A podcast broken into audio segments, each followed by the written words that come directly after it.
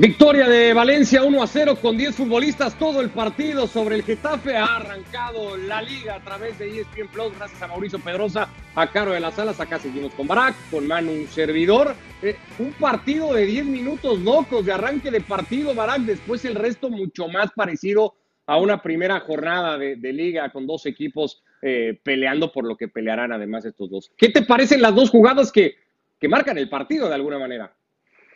¿Cómo está Ricardo? Saludos, Manu. Bueno, si, si hablamos de tópicos y de no juzgar a los equipos antes de verlos, vaya que el equipo de Bordalás, el Valencia, desde el segundo uno fue lo que nos imaginábamos que iba a ser, ¿no? Un equipo al límite, rayando al filo del reglamento y esa entrada de Guillamón que, me parece, la estamos viendo, eh, no se puede debatir. me, me, parece que se tardaron mucho, ¿no? En finalmente castigarla con lo que se tenía que sancionar la tarjeta roja. Y bueno, a partir de ahí eh, viene después, obviamente, el Valencia hace un buen primer tiempo, ganando a contragolpe, un penal que es clarísimo, ¿no? Tampoco creo que sea debatible, ejecutado por ah, Soler. no sé. Y ya hablaremos de todo lo que pasó en el segundo tiempo. Mira, yo, yo creo que sí, o sea, no, no me parece que haya lugar a dudas, no sé qué opinan ustedes. Yo creo que es que yo creo, yo veo una toma detrás, o sea, después de la gran jugada de Cherisev, Manu, a mí me parece que hay una toma en donde el contacto no, no, más bien no parece haber pues contacto sobre el futbolista ruso. Pues a mí me parece que sí, ¿eh? Yo me parece que hay suficiente contacto como para que caiga. Lo que pasa es que en esa toma que tú dices, como estira la pierna, esta costumbre que tienen los delanteros cuando fingen que se tiran, estira la pierna para exagerar un poco el, contacto, eh, puede dar lugar a dudas, pero para mí, eh, visto como tú dices y las varias tomas que nos han mostrado, creo que sí, que sí es penalti. Y también estoy de acuerdo con Barak, que también la expulsión ha sido clara y, yo lo pensaba, digo, si antes decimos que este juego de equipo con Bordalás va a jugar al límite, en el primer minuto ya sucede. Voy a hacer una cosa que puede parecer eh, poco obvio, pero creo que lo mejor que le ha pasado hoy al Valencia de Bordalás ha sido la expulsión, porque a partir de ahí el Valencia ha jugado como quiere jugar Bordalás. Hemos visto a un Valencia que sabe jugar como Bordalás y a un Getafe que todavía no sabe jugar como Michel y echa de menos a Bordalás.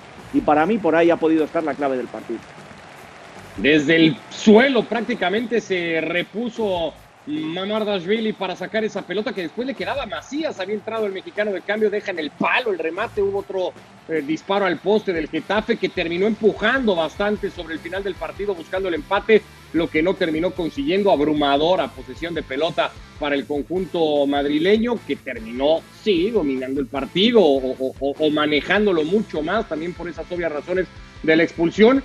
Tres puntos que en ese sentido le vendrán muy bien al conjunto de Valencia que arranca ganándolo en casa. Vamos a ver mm, puntualmente ambas jugadas. Yo como con Caro, que, se lo decía Mau en la transmisión del partido, las dos incluso me, atrevo a decir, me dejan cierta duda. Es cierto que la entrada es imprudente, creo que va jugando la pelota, aunque no lo justifica, y, no sé si es para la roja directa. Y luego insisto en que para mí el, contacto sobre Cherisev no termina por ser lo suficientemente claro. Vamos a ver a detalle a ver, Ricardo, yo, yo creo que lo que juzga el árbitro en la, en la expulsión es la intensidad, pero sobre todo la altura de la, de, la planta del jugador del Valencia.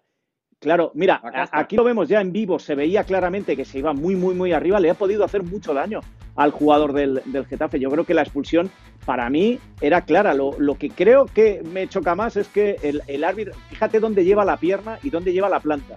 Y que el árbitro haya tenido que ir a verlo al, al bar, eh, me, me, preocupa. Este era un buen árbitro que ha ido perdiendo con los años, Gil Manzano, y que no empieza, si tiene que revisar ese tipo de jugadas, no creo que empiece bien la temporada.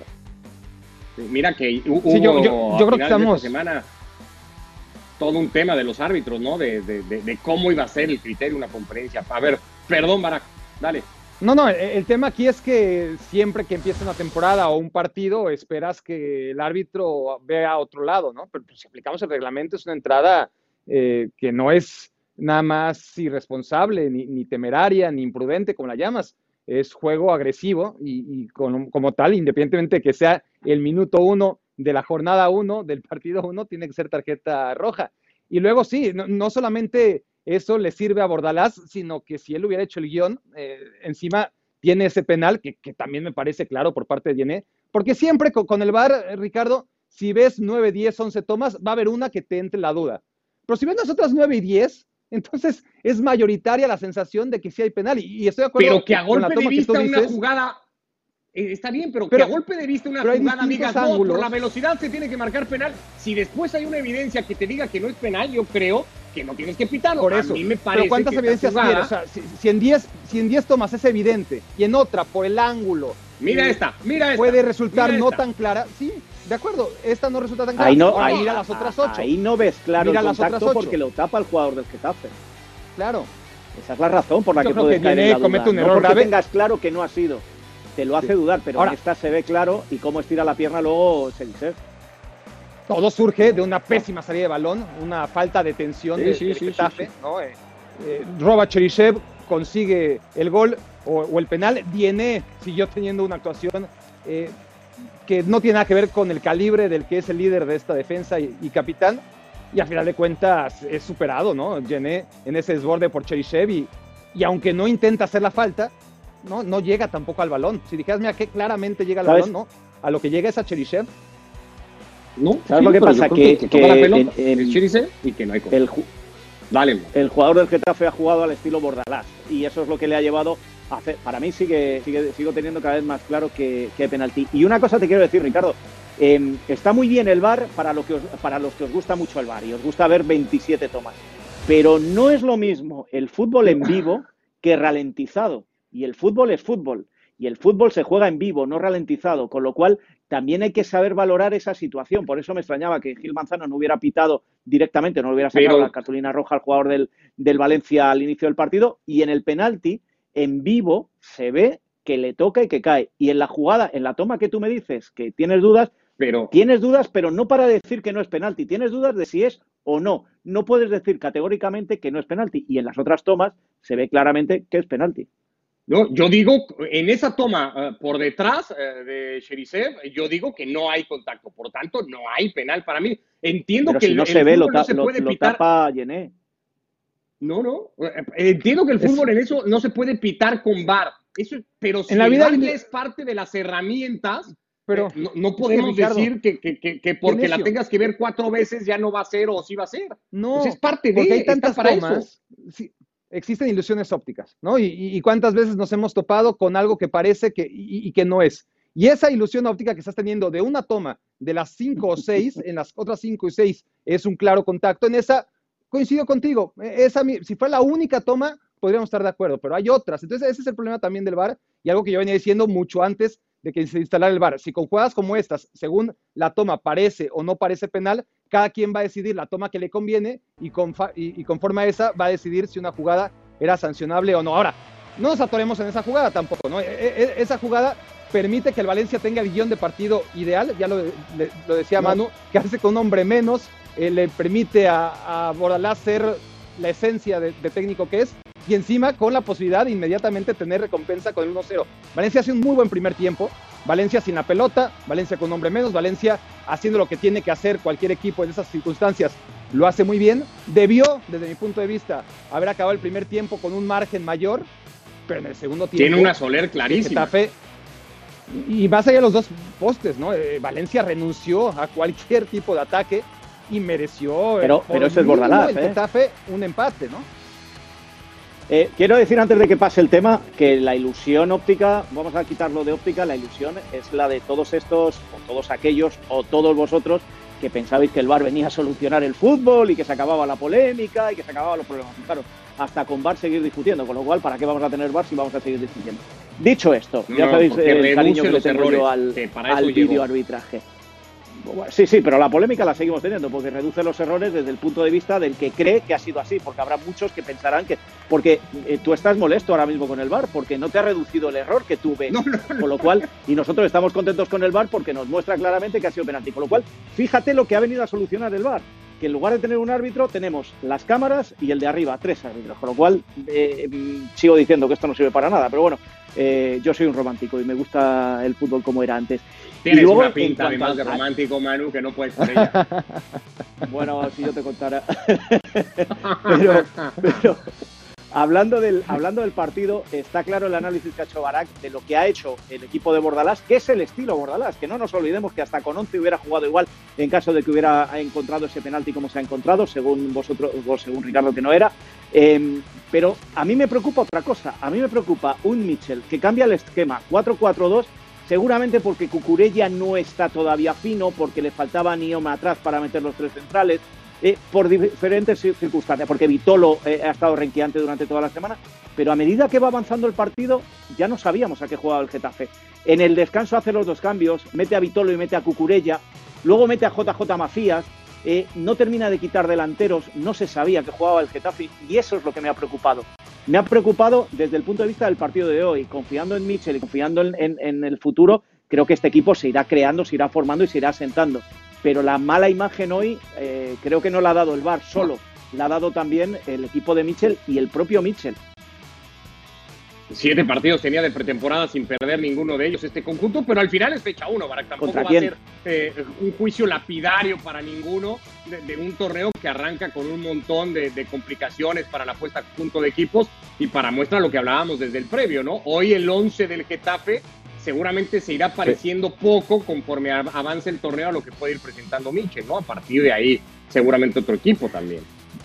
Sí, sí si bien se queda eh, y, además mejora el nivel que presentó hoy, si, si este equipo logra tener. Lo, yo creo que el segundo tiempo no hace un mal encuentro, sí condicionado por un Valencia que le dice: A ver, atácame, haz lo que quieras, que, que yo no voy a mover un dedo, ¿no? Pero con el regreso de Nión a, la defensa, que ya cita a mano, con Cucurella y con Vitolo desde el arranque, con la opción de JJ Macías por si Sandro no es lo que esperaba Michel. Yo creo que si este Getafe, siempre y cuando mantenga lo que tiene ahora mismo, debería ser un equipo más, competitivo. A mí me deja dudas Michel, ¿no? Eh, como entrenador, me parece que no ha sido un entrenador consistente. Ahí en las oportunidades que ha tenido, lo recordamos en el Málaga seguramente como su mejor etapa, pero vamos a ver, ¿no? E, es un buen reto para Mitchell, que ya lo hizo bien en esta misma institución, pero, pero no sé, eh, ya, ya apunta las dudas que, tiene Manu tras este partido.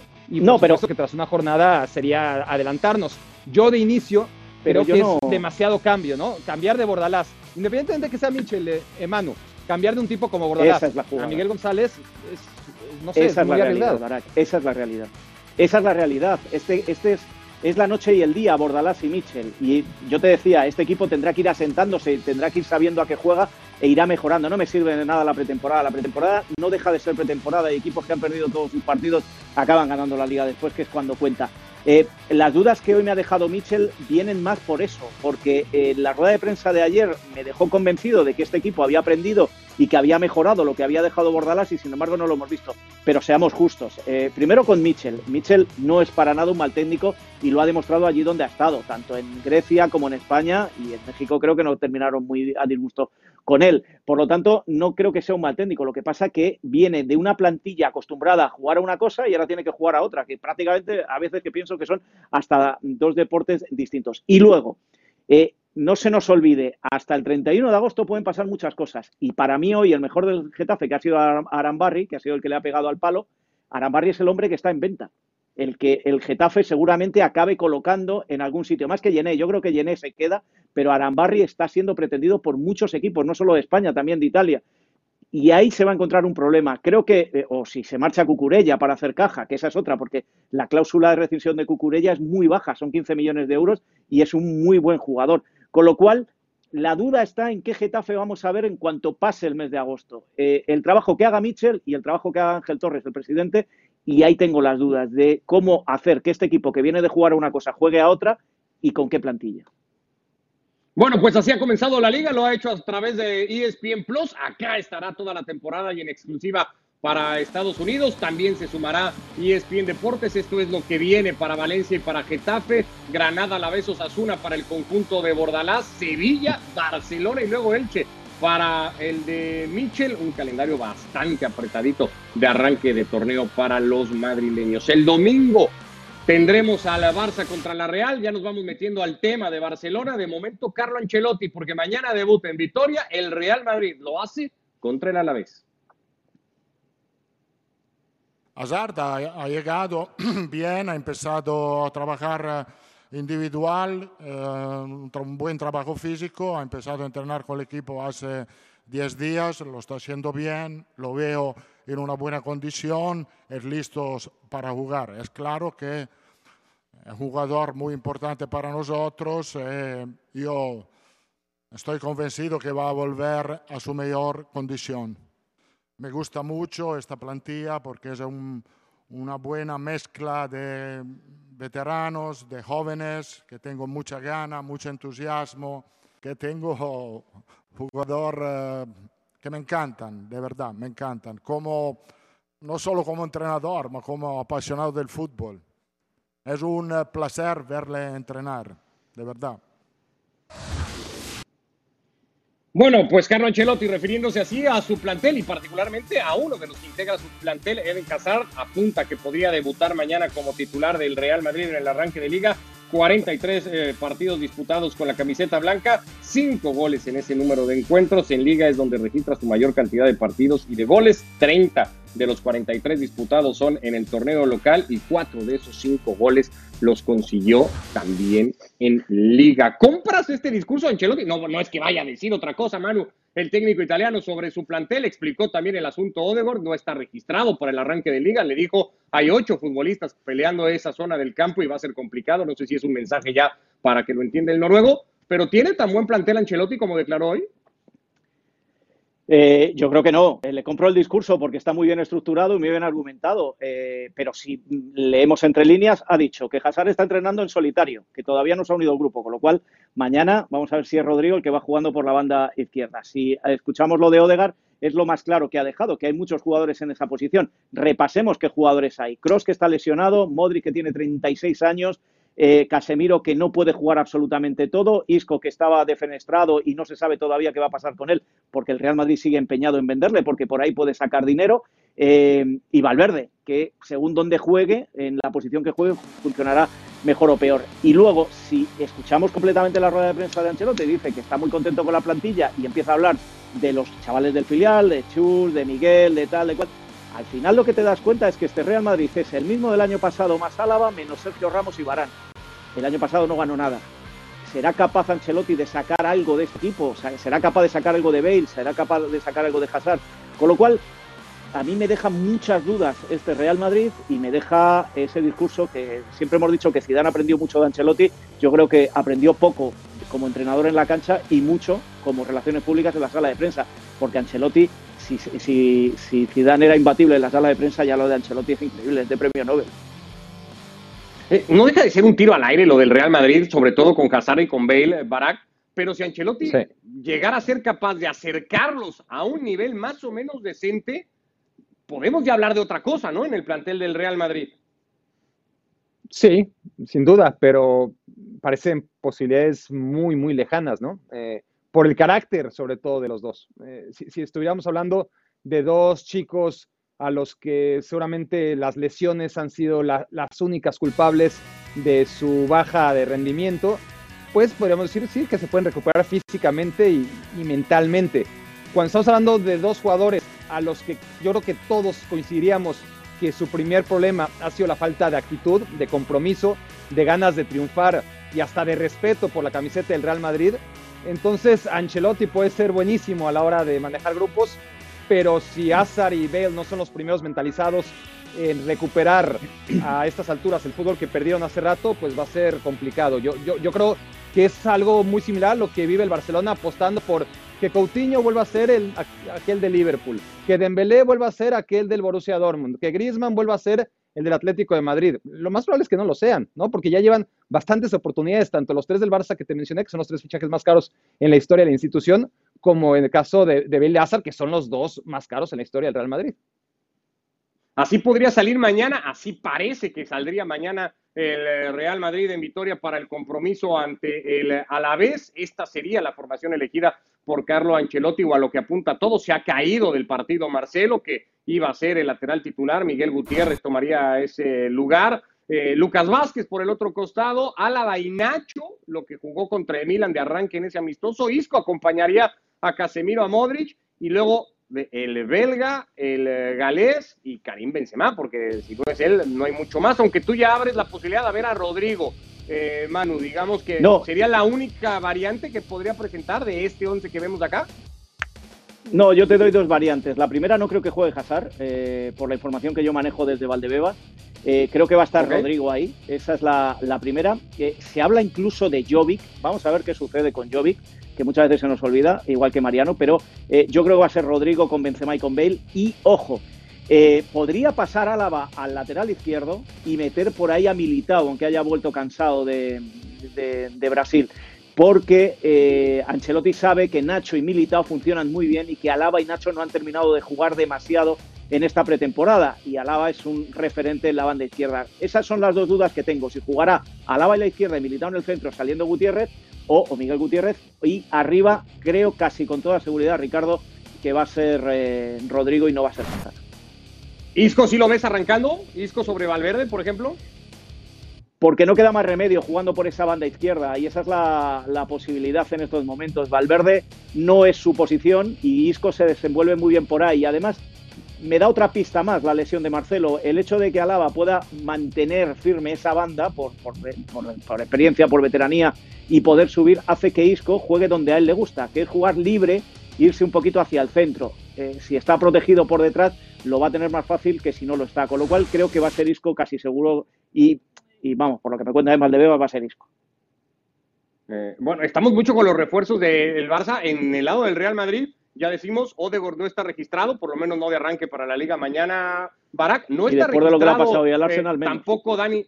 Sí, no está registrado Dani Ceballos y no está registrado tampoco Jesús Vallejo. Sí lo está Luka Jovic, sí lo está Gareth Bale, sí lo está evidentemente David Álava. Eh, ¿Hay lugar para estos que todavía no aparecen con, oficialmente con el Madrid? Yo creo, eh, honestamente. está negociando con el Arsenal. Ah, sí, perdón, perdón. Sí. No, no, bueno, es a, lo que iba, ¿no? Que, que por, por, calidad, el único que yo creo que tendría lugar en el Real Madrid para tener una segunda, tercera o cuarta oportunidad es Odegaard, que como ya dice Manu, a pesar de no haberla roto en el Arsenal, eh, el Arsenal está dispuesto a pagar lo que cueste, 40, 50 millones de euros, pero es el único jugador de estos que, que, yo creo que tiene calidad. Eh, Jovic sí que merece quizás una segunda oportunidad, soy muy escéptico con Jovic, pero lo de Ceballos, yo creo que no le alcanza para el Real Madrid. Y lo de Vallejo, no, es que yo lo crea, es que definitivamente no le alcanza. Bueno, eh, estas cosas se dijeron de Militao y de Nacho, e incluso de Lucas Vázquez la temporada pasada. Y no, pero, no, quiero recordar cómo acabó la temporada. Sí, no, no, sí estoy de acuerdo, pero eh, el Real Madrid necesita un cuarto, quinto central, un cuarto, quinto defensa que esté ahí para, posibles emergencias. Yo creo que no sobra, ¿eh? Porque no hay de dónde sacar, no hay dónde comprar. Y luego, en cuanto a, Ceballos, no se le ha escrito porque está lesionado, no, no por otra razón. Ceballos, como contamos en ESPN, pidió la cesión al Arsenal el tiempo que Zidane estuviera de técnico en el Real Madrid porque no se entendía con él. El Real Madrid confía en Ceballos y oye, Ceballos en el Arsenal, las oportunidades que tuvo las aprovechó y en, la selección mm. olímpica porque se lesionó, si no hubiera sido uno de los hombres más destacados como habíamos visto en la previa. Con lo cual, eh, para esta plantilla del Real Madrid yo creo que tiene más cabida ahora mismo Ceballos que, que Odegar, porque de Odegar lo que me dicen en Valdebebas es que es muy buen jugador, que no se ha adaptado nunca al, Real Madrid, que como no tiene la continuidad que tuvo en la Real Sociedad, en el Real Madrid ha sido incapaz y que se siente incómodo y que, se, y que por esa razón lo que quiere es marcharse cuanto antes. Pero si Mañana más llegaron al Arsenal y la rompieron, mínimo como Kovac, Kovacic lo hizo, lo hizo en el Chelsea, estaríamos hablando de otra historia. Pues la verdad es que pasaron de noche. Yo sé que es muy difícil triunfar Mañana en el Arsenal, ¿eh? Mañana más del Real Madrid frente al Alavés de su estreno en Liga, porque acá estaremos en el previo y en el post de fuera de juego antes de ese partido puntualmente. Esta es la jornada para este sábado. Mallorca va a recibir al Betis del ingeniero con muchas ilusiones después de haberse metido a Europa la temporada pasada. El Levante va a Cádiz. El Osasuna recibe al recién ascendido español de Barcelona. Si mañana estamos en el previo y en el post del Real Madrid acá por ESPN Plus, el domingo tenemos previo y post, además también por ESPN Deportes de ese Barcelona Real Sociedad y es que el Barça se presenta en liga frente a la Real lo hace en la era post-Messi en Barcelona. Fernando Palomo Fer, un gusto saludarte para preguntarte eso. ¿Cómo está el Barça de cara a su estreno liguero este domingo por el líder mundial ante la Real Sociedad? ¿Cómo andas? De nuevo, Ricardo, saludos desde acá. Bueno, ¿qué esperar del Barça? Eh, hay mucha interrogante. Hay una, un factor igual fundamental. Este equipo viene de una buena preparación en la pretemporada, haber tomado en cuenta a varios jugadores de la, de la cantera, el austríaco Demir, por ejemplo, Yusuf Demir, de 18 años, apenas que le ha gustado, me cuentan, y bastante a, Ronald Koeman.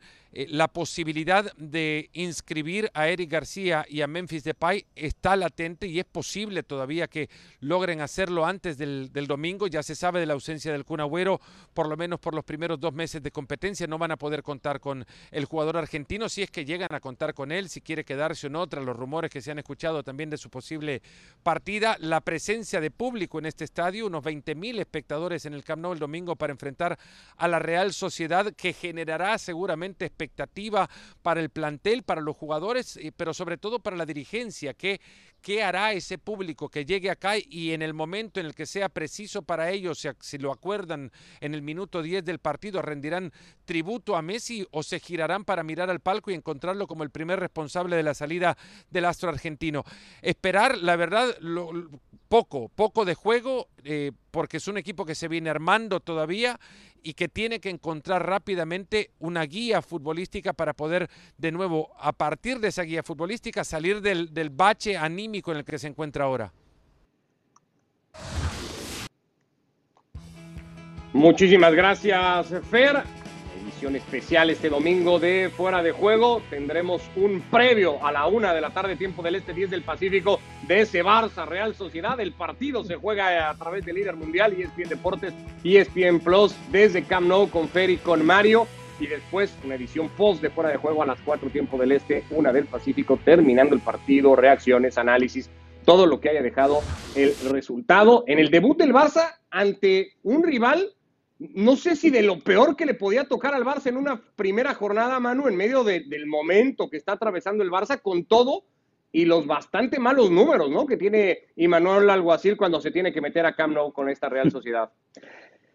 Y que se arranque de temporada y que todavía los equipos no están hechos. A, lo mejor es hasta bueno que se enfrente en esta ocasión a, esa Real Sociedad que el año pasado y del anterior tan buen fútbol practicó y, también, y tan buen juego dejaba.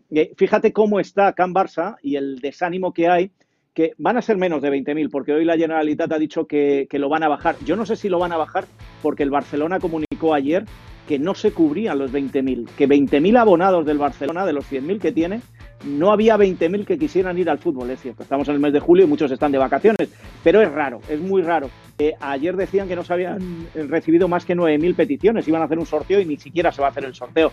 Con lo cual, eso te da muestra de cómo se encuentra este Fútbol Club Barcelona de ánimo y cómo se encuentra la gente después de lo que ha pasado. Más allá de Messi, yo creo, porque como decía Kuman, vamos a olvidarnos ya de Messi. Yo creo que el problema es no que se ha marchado Messi, que también, sino lo que ha quedado. Y lo que ha quedado es tan pobre que eh, este Barça eh, trae muchas incógnitas. Si la Real Sociedad, que es un equipo hecho y formado, juega como jugaba el año pasado, esta Real Sociedad puede eh, meter un palito más a la leña y a la lumbre que se está creando al fuego que está ardiendo ahora mismo en, en el Camp Nou.